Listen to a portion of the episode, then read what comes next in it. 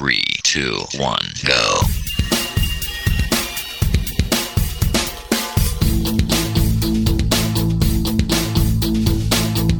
Enredando, la informática que se escucha.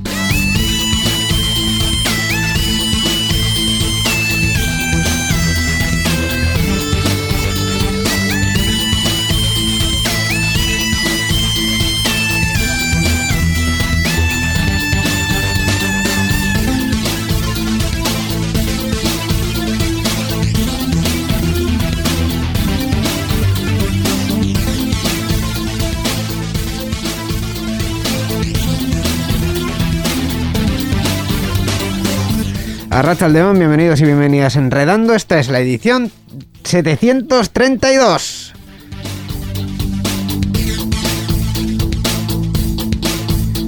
Se me ha atascado un poquito la edición, Miquel, porque es que ya son tantas y tantas que la verdad eh, ah, ah, me ha costado, me ha costado un poco entrar en la edición. O- hola, ¿qué tal, Íñigo Sendino? ¿Qué tal? Pues aquí, aquí estamos eh, con muchas cuestiones sobre la mesa. Esta semana, como cada 15 días. Yo pensaba que estábamos en primavera, pero ya estamos en invierno. Ahora en cortes, tenemos que estar en invierno ya, ¿no? O se han cambiado las fechas. ¿Qué ha pasado? ¿Qué ha pasado? ¿Qué ha pasado? No, no me hables de eso. ¿Qué, qué quieres que hablemos de la encuentro? Hombre, claro, porque ya están abiertas las prescripciones, ya que quiera apuntarse online, online, ahora counter Sí, online. sí. El 14 y 16 de mayo están abiertas ya las prescripciones. Pues mira, un evento que teníamos en el calendario que lo han movido de diciembre a mayo. Pues, Algo que se pensaba que se me había pasado el año en un pispás y fíjate tú. pues en no, fin, en fin. La, la verdad es que no. 2021 tiene pinta de ser tan largo como 2020, al menos en el calendario, en las fechas. Sí, sí. Pero bueno, mira, eso es una información interesante para que para, para que siga este tipo de eventos. Sí. Habrá Encounter 8 online del 14 al 16 de mayo, pero inscripciones ya abiertas en Sí. arabaencounter.eus, creo ¿Sí? que es el... Mm, No me acuerdo yo de la dirección, pero. En- buscando en- ahora en- Encounter es muy fácil, aparece. Sí, y en encounter.eus están todas. Ahí están todas. Así que Eso es verdad. ahí la primera recomendación del día.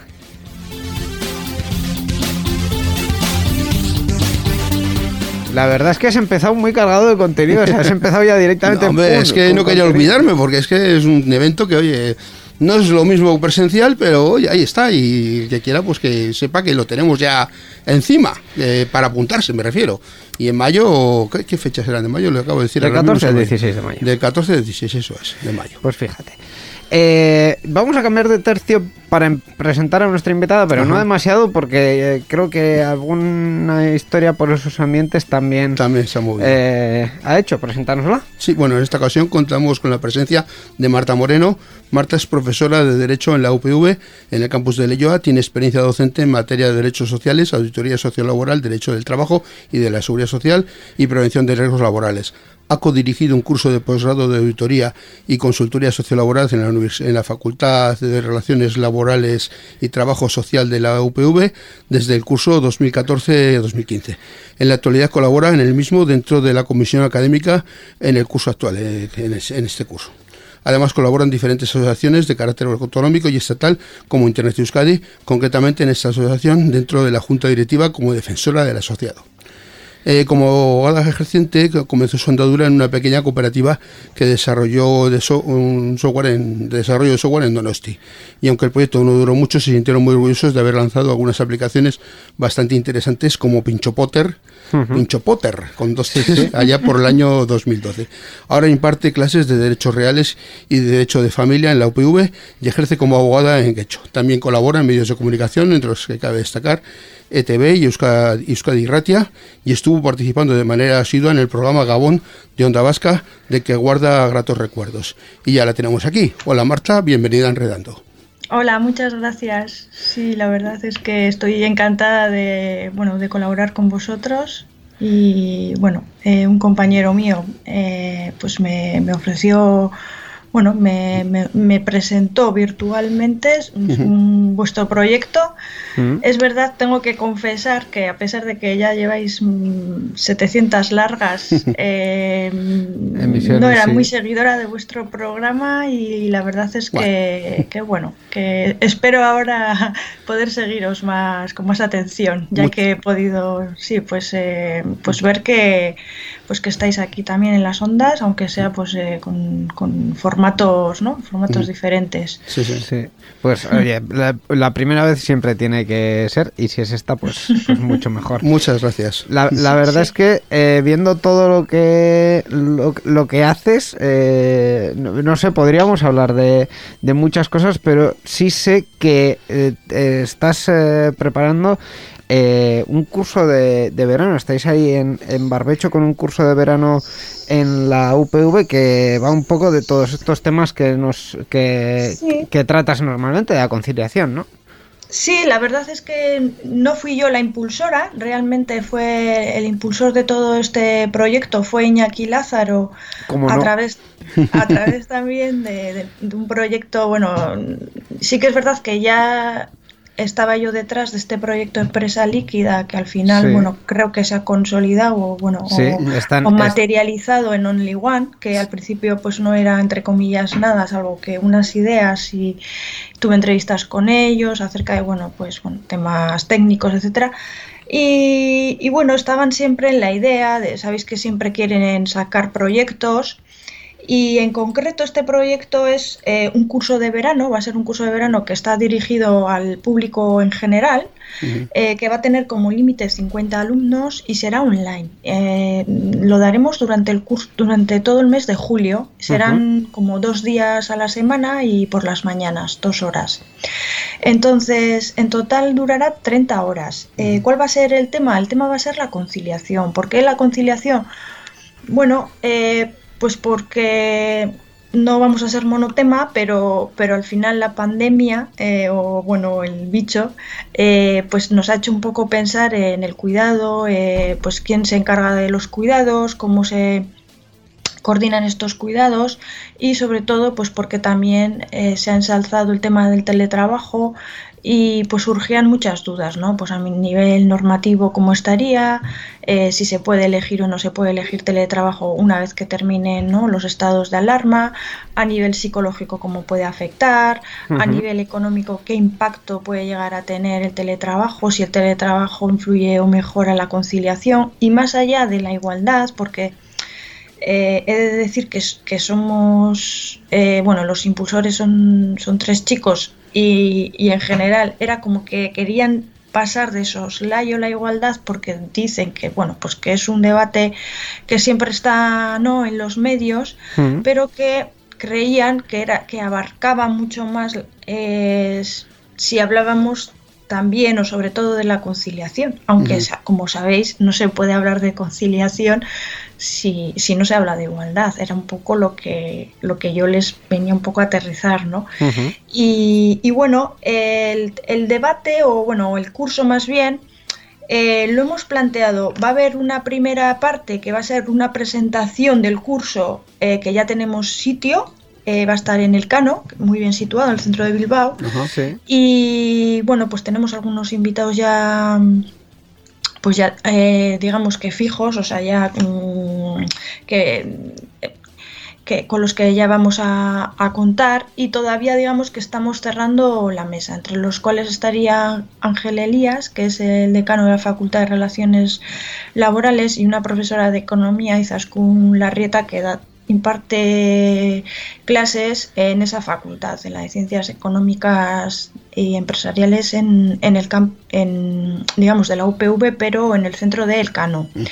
Y bueno, pues estamos barajando otros nombres, pero bueno, en principio sería una presentación de este curso de verano de 30 horas que no sería solo exclusivo para los alumnos que se matriculen, sino que será general y en un modelo mixto, es decir, que nos han dicho que podrán entrar máximo entre 20 y 25 personas en el salón de grados de, del centro del Cano y después pues haremos un streaming. ¿Vale? Entonces, esa será versión streaming porque queremos abrir el debate al máximo y, y, después eh, empezaría el curso eh, pues como sería un curso de verano, no sé si vuestros oyentes o, estaréis habituados, acostumbrados a hacer, son cursos de verano, eh, bueno, en este caso dura, eh, es de 30 horas y bueno, en el cual lo tenemos un poco diseñado para centrarnos en algunos temas específicos concretos. En mi caso sería el bloque de derecho laboral,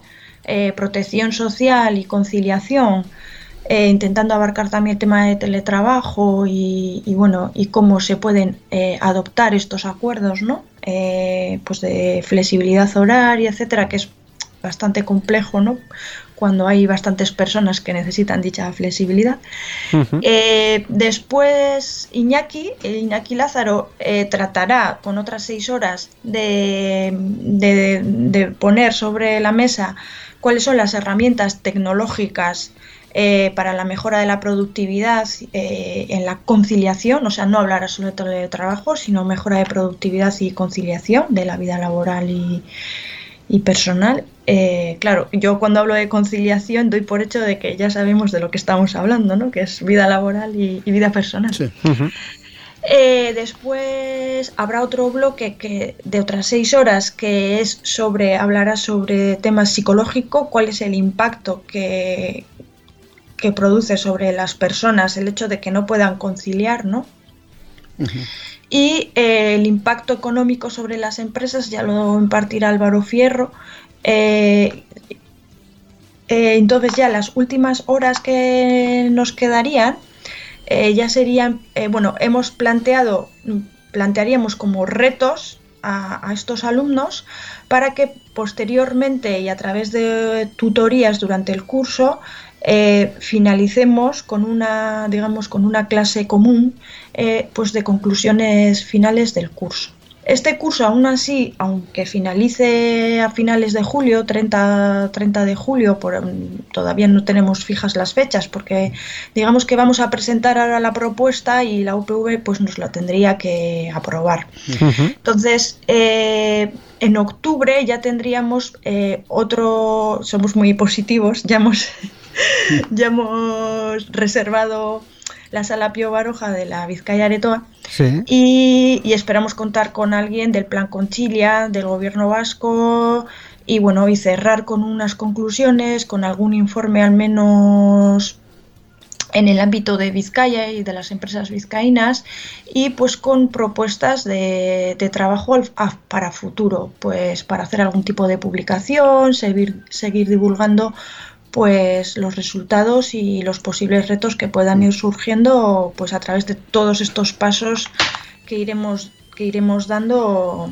pues ya os digo a partir de, del 30 de junio pues eh, ahí la, la, propuesta que esperemos que eh, vaya adelante con este curso de verano sobre la conciliación, porque la verdad es que... El puzzle de la conciliación. El puzzle de conciliación. Sí, así se titula, el puzzle de la conciliación, porque al final no sabes cómo encajar, ¿no? Muchas veces...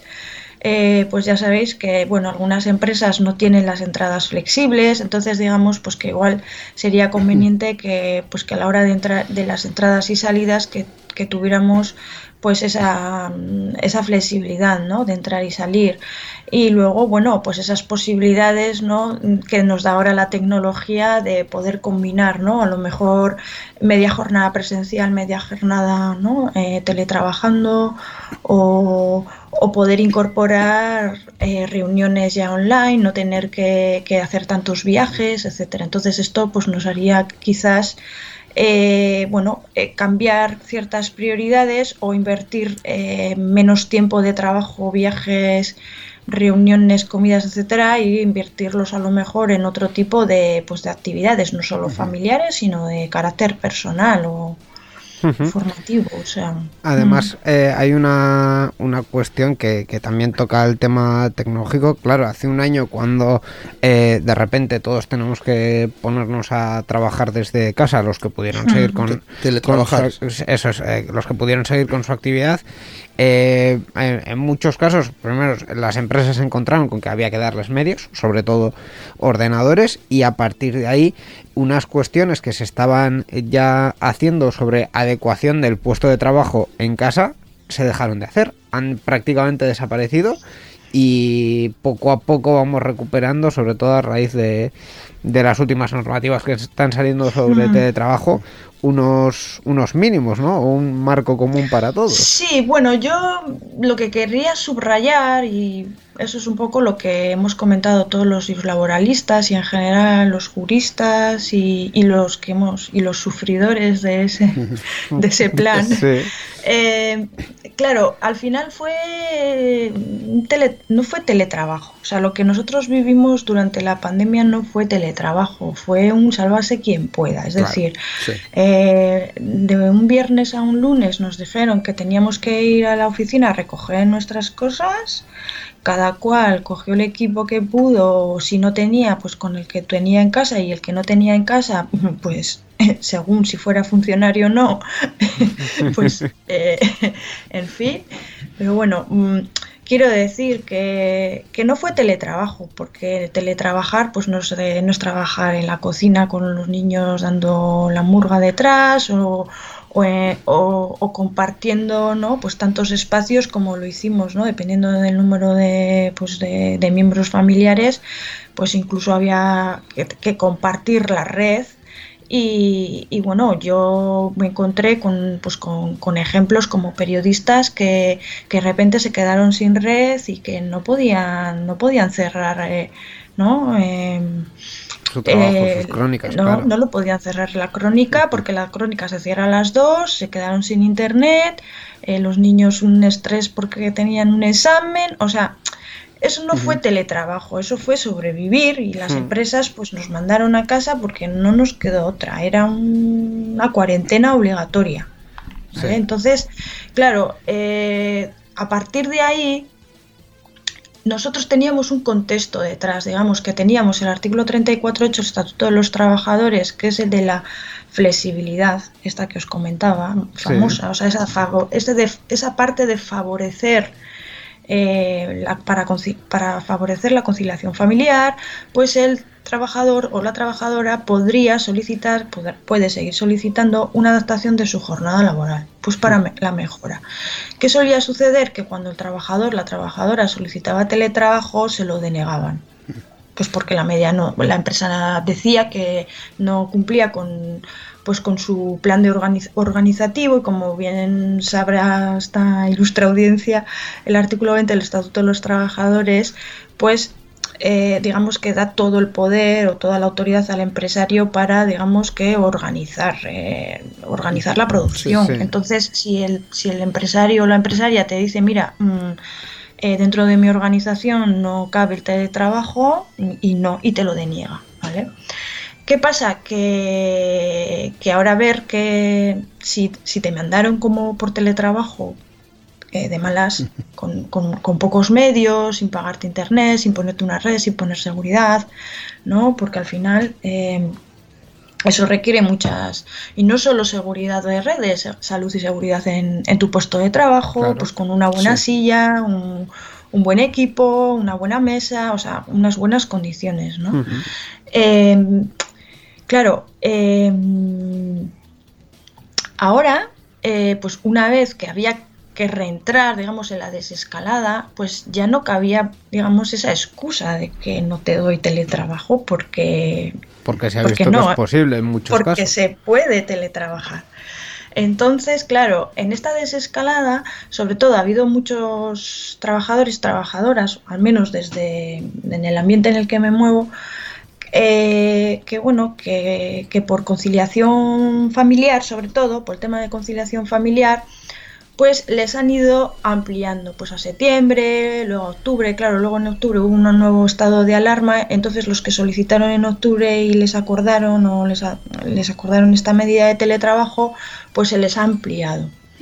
Para otros eh, trabajadores, pues les han hecho un poco mixto, ¿no? De decir, bueno, pues puedes venir, pues hacer teletrabajo, pero a lo mejor un día, dos días a la semana, pues te tienes que turnar con algunos otros compañeros, compañeras que también han solicitado, etcétera. Entonces, digamos que se ha abierto el melón del teletrabajo y de y con la eh, aprobación de la normativa de en septiembre de la nueva, entre comillas, nueva ley del teletrabajo, pues ya digamos, como decíais en la pregunta anterior, o que, me habéis comentado, eh, ya empezamos un poco a regular esto de, bueno, quién da el equipo, quién paga, ¿no? quién paga los gastos, quién paga internet, eh, cómo se controlan las horas de teletrabajo, porque claro, no había ningún tipo de control o, hubo empresas que, mandaron a los trabajadores, trabajadoras a casa y luego decían, oye, ahora como controlo, ¿no? Si están cumpliendo con la jornada laboral, si no están cumpliendo.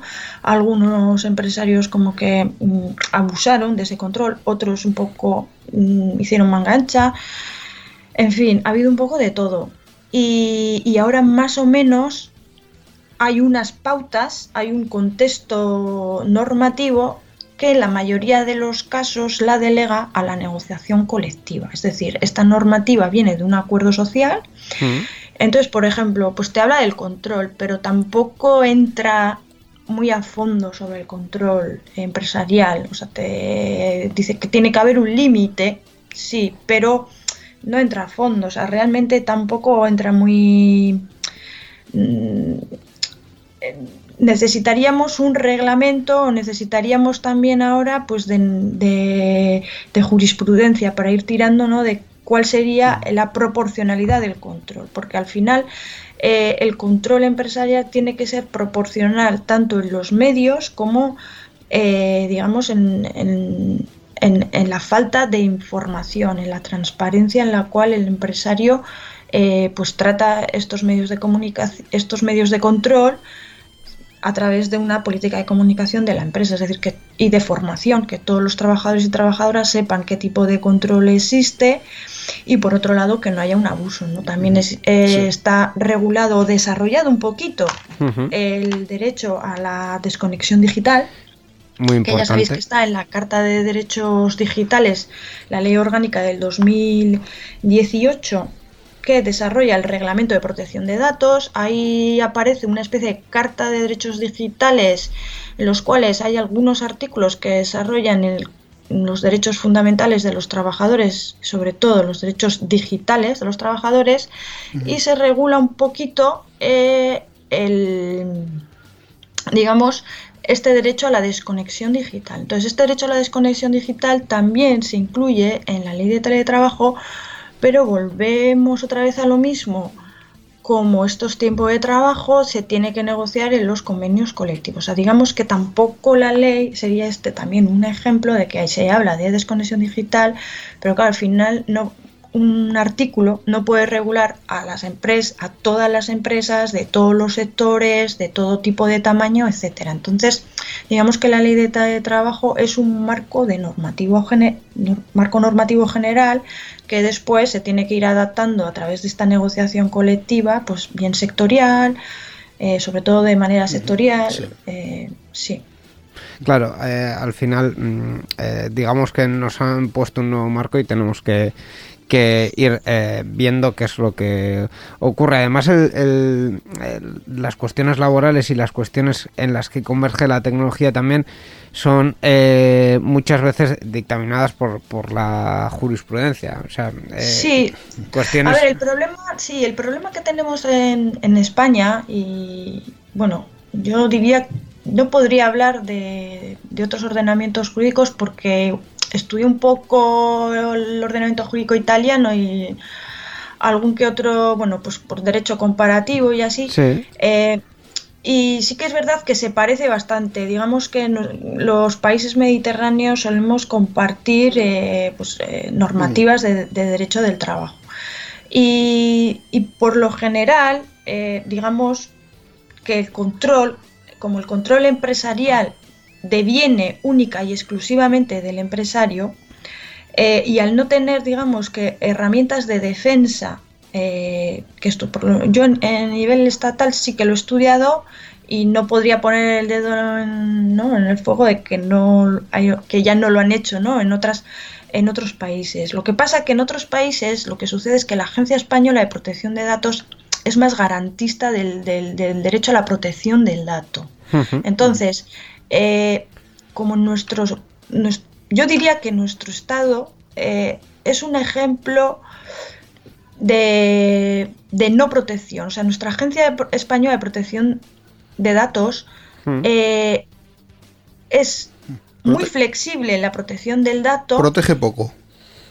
Y el problema es que la jurisprudencia de nuestro Tribunal Constitucional lo ha derivado, por así decirlo, al derecho a la intimidad.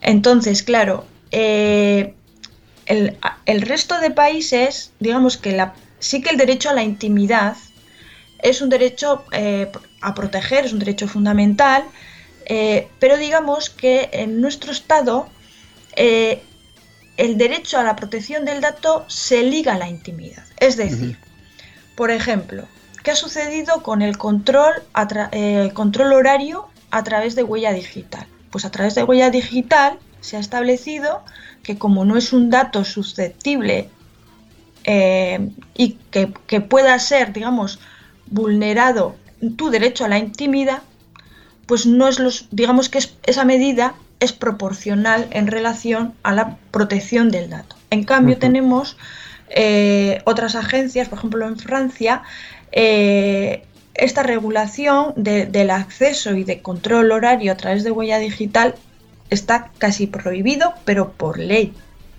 Entonces, eh, digamos que aquí no tenemos una cultura general de protección del dato. Es que aquí cualquiera te pone la huella hasta para entrar en el gimnasio.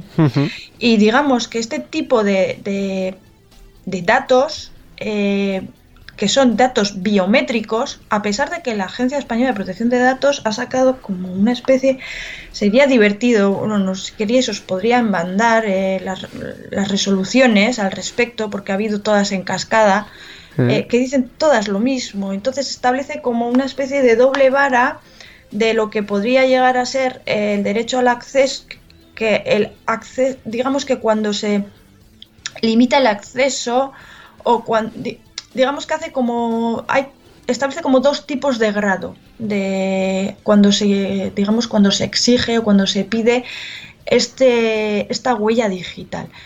Y, en los casos de, en los que se ha recurrido a la agencia para, pues para decir que es, un, que es una violación del derecho fundamental a la protección del dato, la agencia ha dicho que no. ¿Y por qué ha dicho que no? Pues porque dice que el empresario ha informado correctamente a los trabajadores, bueno, que ha informado correctamente, que ha informado correctamente, que ha sido transparente y que la medida es proporcional.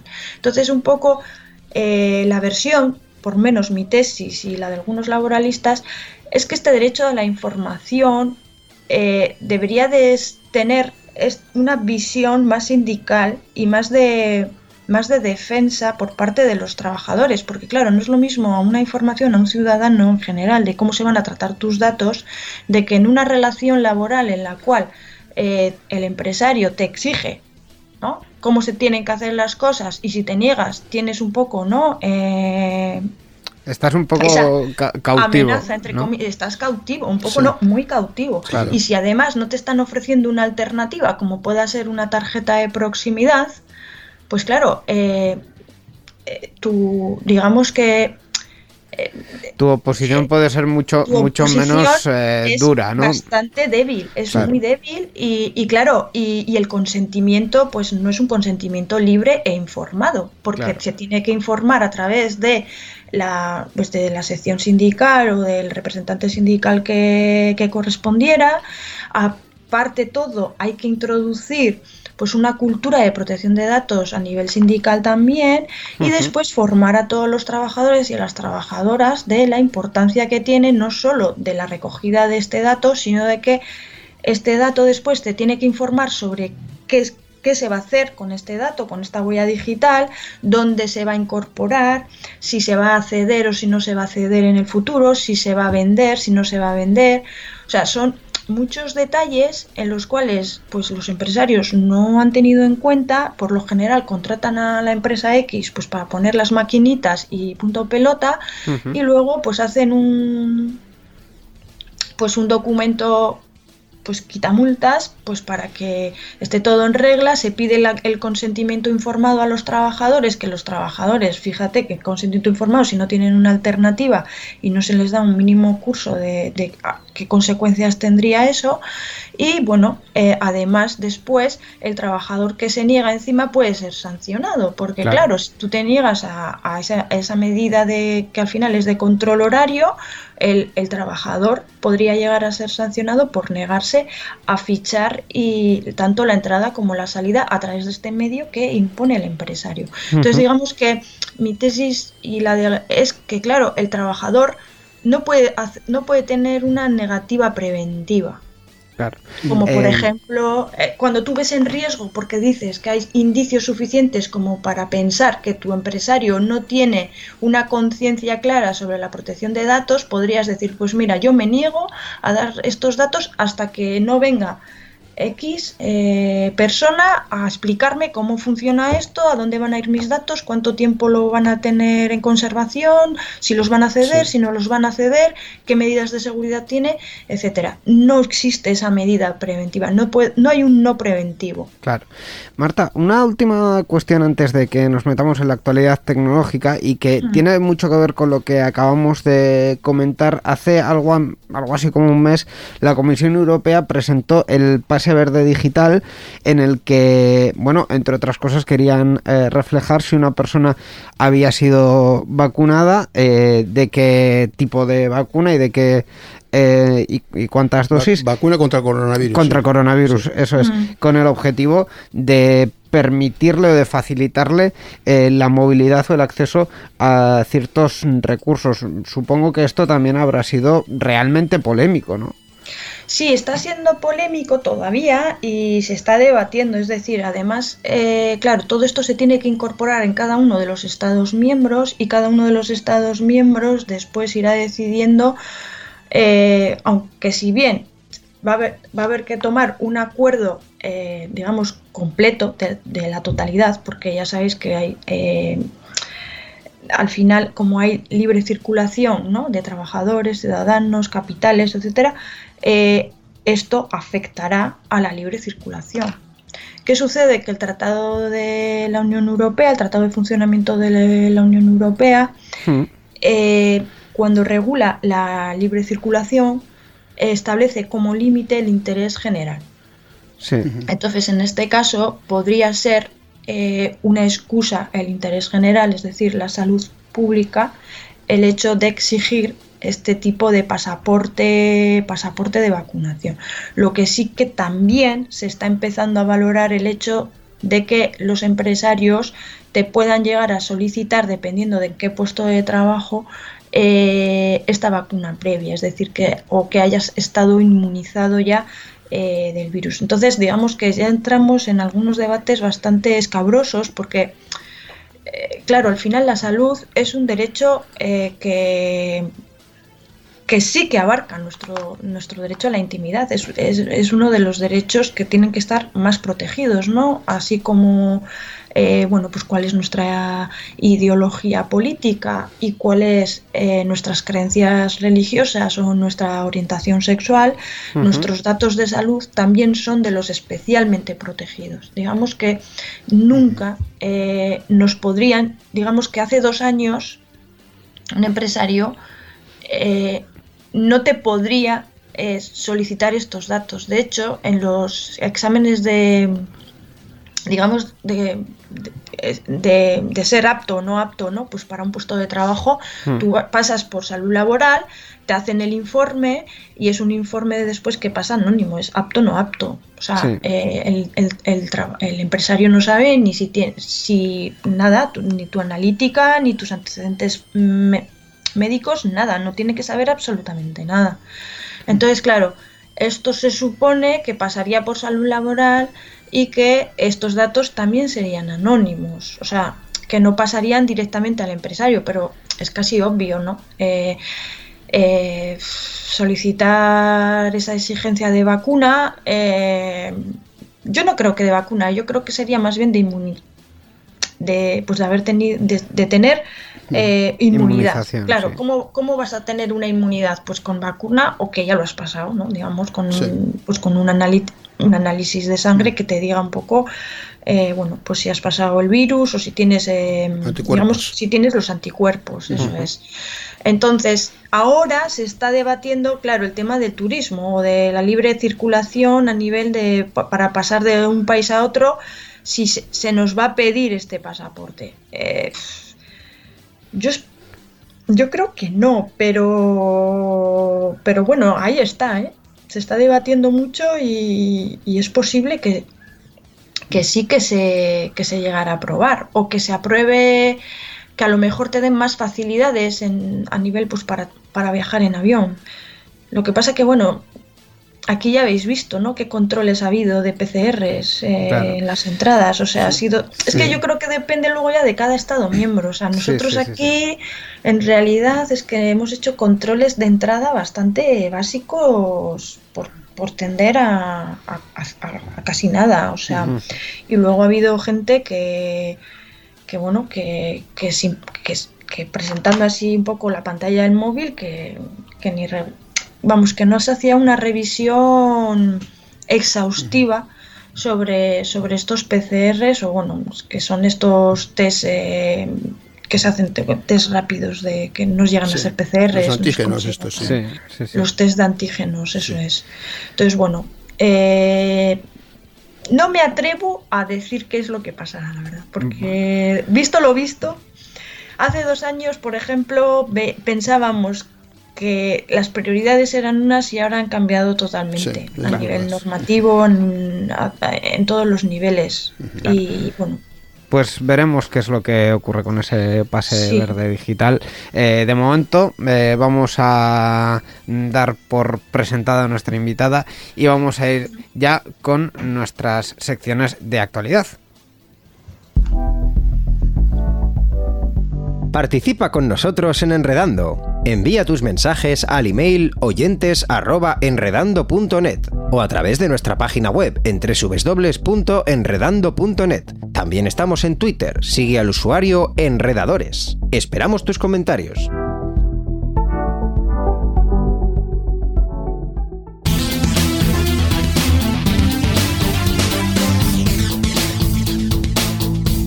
Enredando, la informática que se escucha.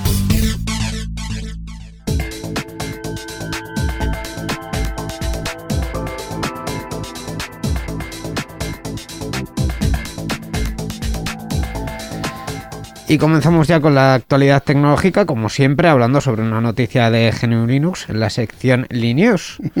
Sí, bueno, pues eh, tenemos, vamos a hablar de una nueva versión de la distribución Manjaro la versión 21.01 que ya está disponible.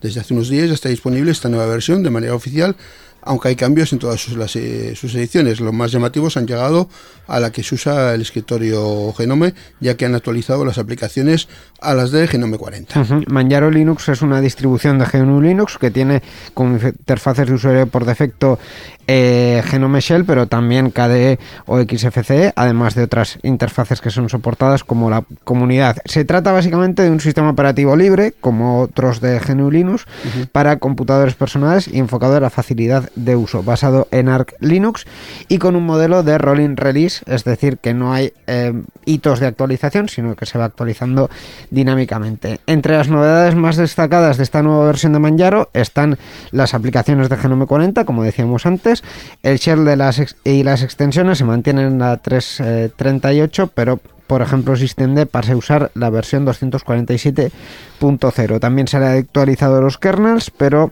eh, a versiones de punto más actualizadas. Por ejemplo, eh, algunas cuestiones que todavía se han quedado de la versión anterior porque la 5.42 está todavía en, desarrollo. También por mencionar software, eh, Firewire, Wine, AMD VLK eh, y también el software gráfico Mesa, además de otros muchos paquetes como Python y Haskell. Eh, pues para aquellos de nuestros oyentes que quieran saber sobre Manjaro Linux, hay una información muy interesante en la Wikipedia. La dirección es es.wikipedia.org barra wiki barra manjaro-linux, manjaro con J, y por supuesto, esta información también está disponible en la página web del club. Eso es, la asociación que nos patrocina, como siempre, esta sección de Linux. Eh, bueno, pues el club es la, asociación en Vizcaya de usuarios de GNU Linux, que se dedica a promover el uso de software libre, tanto en el ámbito público como en las empresas y usuarios particulares. Y voy a nombrar, como siempre, la página web. La dirección es club.bit, latina z. La informática que se escucha.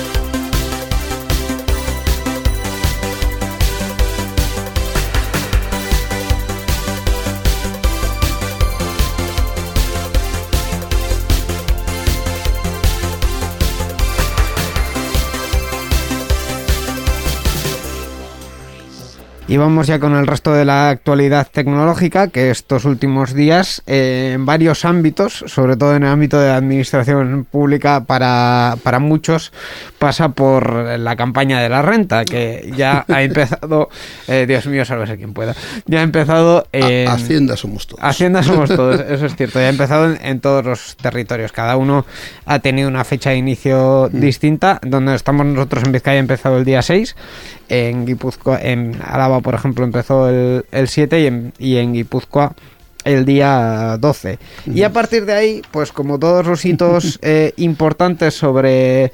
eh, bueno, sobre temas eh, fiscales y, a- y al final cualquier cuestión en la que la ciudadanía esté muy involucrada, pues ha dado pie a malware de todo tipo y en este caso uno que suplanta a la agencia tributaria para robar datos en pleno inicio de la campaña de renta. Miquel. Pues sí, porque el Instituto Nacional de Ciberseguridad, INCIBE, ha alertado sobre un malware que haciéndose pasar por la agencia tributaria en pleno inicio, como comentas, de la, de la campaña de declaración de la renta, actúa, a través de un correo con el asunto acción fiscal para robar datos personales a los usuarios. En el cuerpo de mensaje se solicita, se solicita el acceso a la sede electrónica o la descarga de un PDF para acceder a una presunta información fiscal relacionada con el usuario. Tanto si se hace clic en uno como en el otro, la víctima del correo malicioso será redirigida a una web donde se descarga el malware. Claro, esto es una cuestión que decía nos afecta a todos porque, eh, y además Marta supongo que nos lo podrá comentar un, un poquito más, en los últimos años la administración pública ha hecho un giro de 180 grados y está volcando todo en las, en las sedes electrónicas con mayor o menor acierto y con mayor o menor fortuna, pero al final eh, en, en sitios como Vizcaya ya no hay otra forma de, de presentar la declaración de la renta sin pasar por la sede electrónica.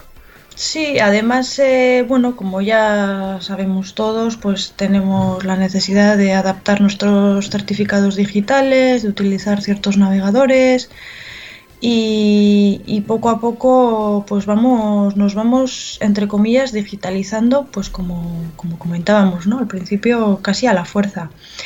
Eh, no dan la opción al ciudadano a la ciudadana pues de hacer las cosas bueno, pues como tradicionalmente se hacían. Presencialmente, Sí que es verdad no. que sí que es verdad que, que, que nos da pues cierta facilidad. eh, en principio podría llegarse a pensar que es más cómodo, pero claro, a la larga también eh, te hace pensar como, como ciudadano, ciudadana, pues que pierdes un cierto control, ¿no? Como que al final el, administra no sabemos cuántos datos tiene la administración pública de nosotros. Y sobre todo, eh, claro, esta es la, la vuelta de hoja, ¿no? Es decir, si la administración pública tiene tantos, tantos, tantos datos sobre nosotros, tendrá que adoptar medidas de seguridad concretas para que los mismos Sí. estén seguros, est- estén eh, a, a buen, a buen recaudo.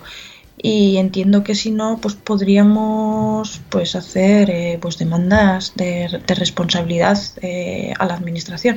Pero Claro. claro, ¿cuánto cuesta un dato? No, como desconoces cuáles son todos esos datos y de cuáles ¿no? te has visto eh, digamos que perjudicado, después es el ciudadano o la ciudadana que tiene que gastarse el dinero en dicha reclamación, que es una reclamación larga y que tendrá que probar el nexo causal entre eh, el daño causado y, y la no acción o la acción eh, negligente de la administración. Claro. O sea, es algo pues muy lento y, y costoso. Además, tenemos la, la otra vuelta de, de tuerca. Yo he de confesar que desde que me presentaron este concepto voy con la ley 39 barra 2015 Ah, en sí. la mano todo el rato, que es si la administración tiene tantos datos de mí, incluso algunos que yo no sé, ¿por qué tengo que estar aportándole documentación Siempre todo el rato? Constantemente. No, eh, a ver, hay ciertas cosas que no deberíamos, no debe- y le estamos mal acostumbrando a la administración pública de aportar siempre, pues el DNI, o sea, el DNI ya lo tienen que tener nuestro bueno, bueno, mm, pues ya de, En todas partes. pero, pero ¿cuántas veces damos nuestro DNI? La fotocopia del DNI te lo piden para todo. te lo piden para todo. O sea, eh, y, y es un poco la vuelta de hoja de esa falta de cultura, ¿no? Es que hay países que no tienen DNI.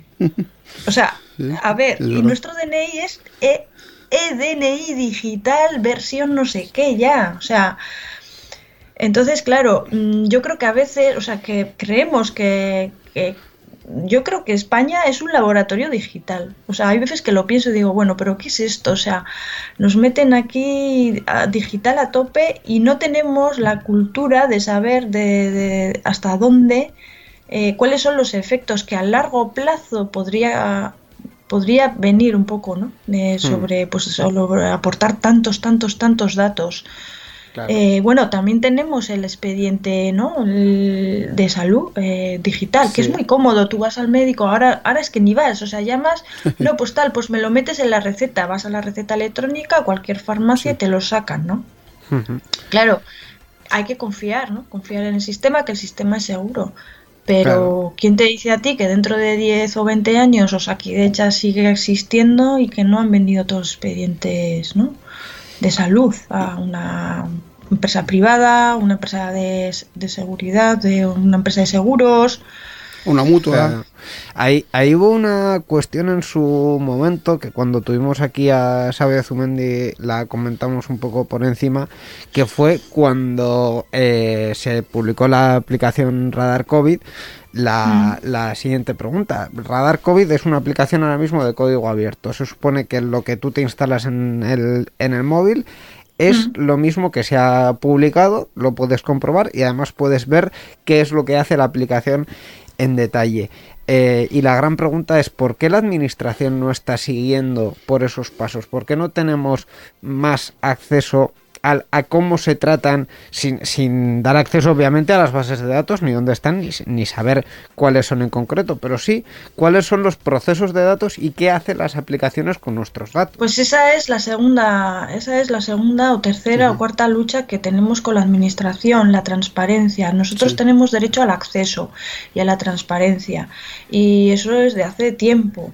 ¿Cuál, es el problema? Y es por eso por lo que se va a pedir la transparencia no solo de los algoritmos, sino también pues de todo este tipo de aplicaciones, de cómo se sacan las estadísticas, etcétera. Y pues nuestro gobierno se niega en muchas ocasiones a dar estos datos concretos. Y eso es, de nuevo, falta de cultura eh, bueno, no sé si democrática o eh, de, que no, no creemos que tenemos derecho a exigir este tipo de cosas. Entonces, cada vez más habría que divulgar a la población, a ser más crítica y a exigir estos datos.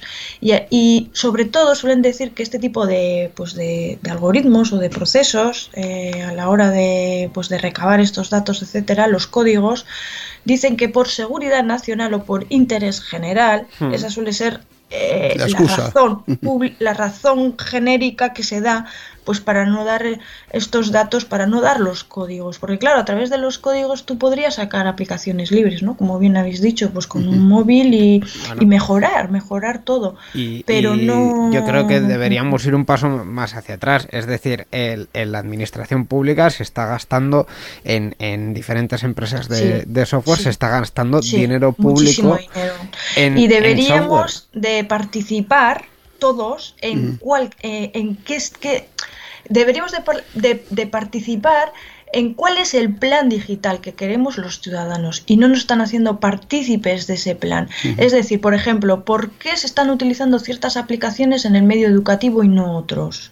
O por qué la administración pública, como bien decís, por qué se utiliza el Outlook Live o no se utiliza, por qué se utiliza. Entonces, hasta ahí a nosotros no nos dejan participar y a, pedir, a rendir cuentas sobre esa administración.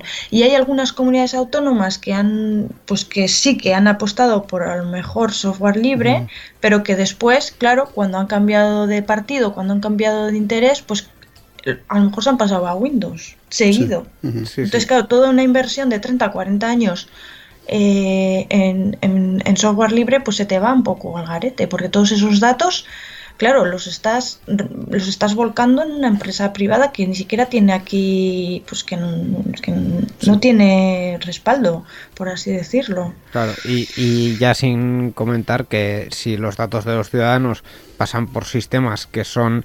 Eh, privados eh, o, privativos, digamos, por lo menos debería eh, ajustarse a las leyes de protección de datos de la Unión Europea. Y Microsoft es la, la más fácil de señalar, pero es también la más, la más popular. ¿Qué, ¿Qué pasa con los datos que tiene Microsoft de las diferentes administraciones con las que trabaja porque tienen su correo ahí, por ejemplo? En principio se, se, se aplicaría la normativa aquí, estatal y europea. Pues, En ese caso, digamos que la- el, el reglamento europeo también, digamos que afectaría. Eso sería, hay un, un artículo que habla sobre el puerto, por así decirlo. Digamos que son empresas que tienen aquí su puerto, por así decirlo, porque aquí prestan. O sea, si una empresa, aunque sea americana, japonesa, china, presta un servicio en Europa, se tiene que acomodar Sí. a la normativa. Por eso hay tantas multas ahora mismo, sobre todo a Google, a iPhone no tanto, se está adaptando, pero sobre todo han sido muy sonadas Facebook y, Sí, sí. y Google. Y en ese caso Facebook también se tiene que hacer mucho trabajo. Pues eh, nos ha dado para mucho esta noticia, pero Ya. la verdad es que no tenemos mucho más tiempo. Así que, eh, Miquel, el Sí. segundo programa seguido con una sola noticia. Bueno, ha sido interesante. Vamos Vale. ya directos a la despedida. Participa con nosotros en Enredando. Envía tus mensajes al email oyentes@enredando.net o a través de nuestra página web en www.enredando.net. También estamos en Twitter. Sigue al usuario Enredadores. Esperamos tus comentarios.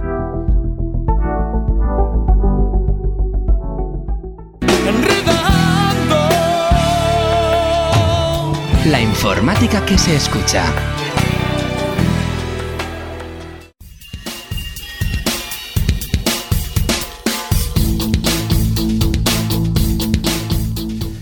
Pues así vamos a dar fin a esta edición 732 de Enredando, donde hemos hablado mucho y, y en, eh, en formato De largo muchos temas. Con, con Marta Moreno de, de muchos temas. Marta, eh, lo primero, gracias por Muchas- venir a charlar con nosotros. Muchas gracias. Pues muchísimas gracias a vosotros por haberme dejado colaborar aquí y para mí ha sido un placer, de verdad, ¿eh? O sea, Una última ha estado cuestión. muy bien, sí, sí. ¿Dónde Dime. te podemos encontrar? ¿Tienes eh, Twitter, eh, Pues Facebook, mira, os diría Instagram? que tengo Twitter, pero lo tengo bastante desconectado. Entonces, muy, como yo. Muy desconectado. Eh, lo utilicé en su día cuando Twitter era Twitter y, Sí. y luego a partir de la... Sí que es verdad que durante la pandemia la cosa estaba muy, muy, muy osca. Y, y dejé de utilizarlo porque había como muchos piques y mucho mucho troll y no no no Twitter no entonces ahora solo uso LinkedIn que sería mi, mi perfil profesional Marta Moreno me podéis encontrar en ese perfil y bueno, pues eh, en mi correo de la UPV, marta.moreno.ehu.eus. Pues ahí tenemos los contactos de, de Marta, es que ricasco una vez más y nos escuchamos pronto aquí en Enredando. Vale, muchas gracias a vosotros, Augur.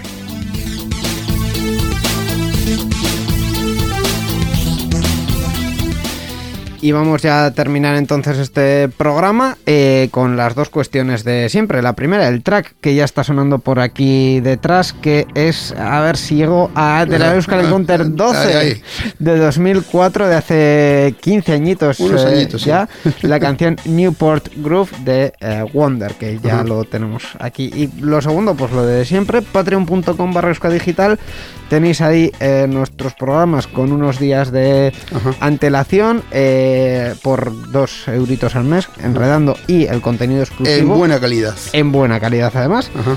Y por 5 euros podéis apoyar también el resto de programas de eh, Euska Digital para que podamos seguir haciendo estas eh, producciones y podamos pues seguir aportando nuestro granito de arena en todos estos temas de los que hablamos. Miquel, en dos semanas más. En dos semanas volvemos. Pues nada, hasta dentro de dos semanas a nuestros oyentes también y a enredar con la tecnología. Agur. Agur.